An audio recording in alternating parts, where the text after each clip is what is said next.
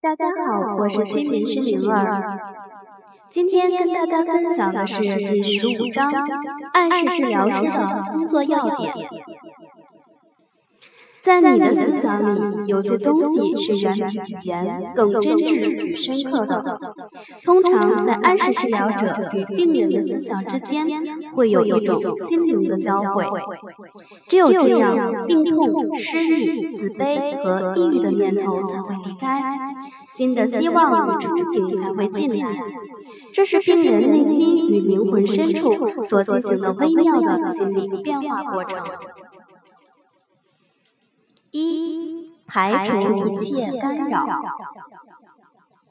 继安尼尔博埃之后，已经有越来越多的医生通过心理暗示的方法为病人进行治疗，并取得了不错的效果。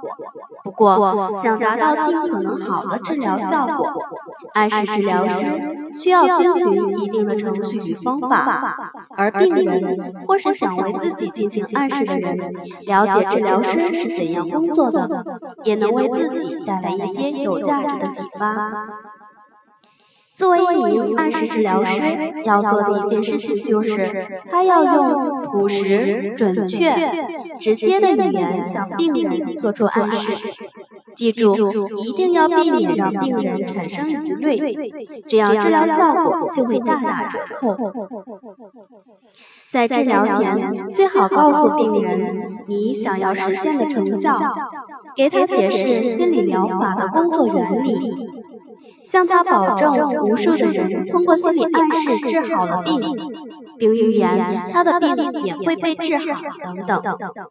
所以，一定要让你的意志力更加坚定。你可以通过读书、听讲座、反思、祷告等方法，让自己更有精神力量。所有的治本都要应可能的在不分散病人的注意力的环境中进行。要排除所有在听觉或者是视觉上影响病人注意力的因素。为了做到这一点，要保证自己的注意力不受干扰。在开阔的室外是很难保证自己集中注意力的，所以暗示适合在室内进行。关上窗户，拉上百叶窗，景色看不到了，杂音听不到了，你也就不会受到干扰了。要触及病人的潜意识，要让暗示最大限度地发挥作用。周围环境应当尽可能趋于理想，所有的环境因素都应该有助于给病人留下这样一个印象：有什么事情即将发生。只有这样，治疗师的思想才更易被病人接受，他的暗示才更能发挥作用。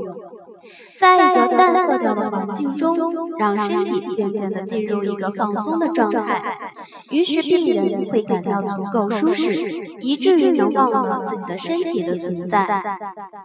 治疗师在病人的前面还是后面，坐着还是站着，这都没有关系。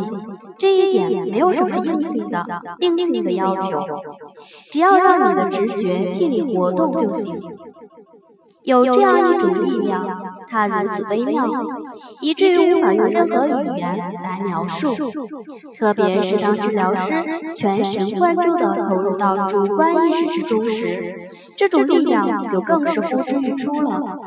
从病人的利益出发，治疗师在头脑中所思考、构建的任何规划，都会如同心电感应被传递到病人那里。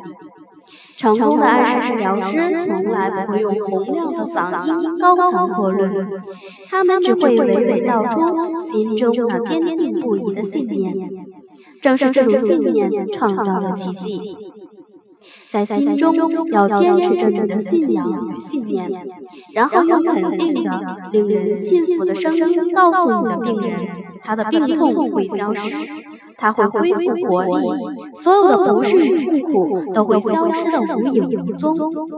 同时，在进一步坚定病人的信念与必胜的决心。你可以不断变化指导与规劝的方法，在你的思想里，有些东西是远比语言更真挚与深刻的。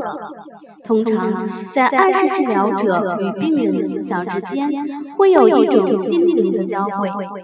只有这样，病痛、失意、自卑和抑郁的念头才会离开，新的希望与憧憬才会进来。这是病人内心与灵魂深处所进行的微妙的心理变化过程。只有当病人处在一种被动接受的状态时，你才可能让他们服从于你的特定指令。要达到这个目标，你要让病人放松，让他的双手摊开，让他倒向一边，然后提升他的意念，像这样重复若干次。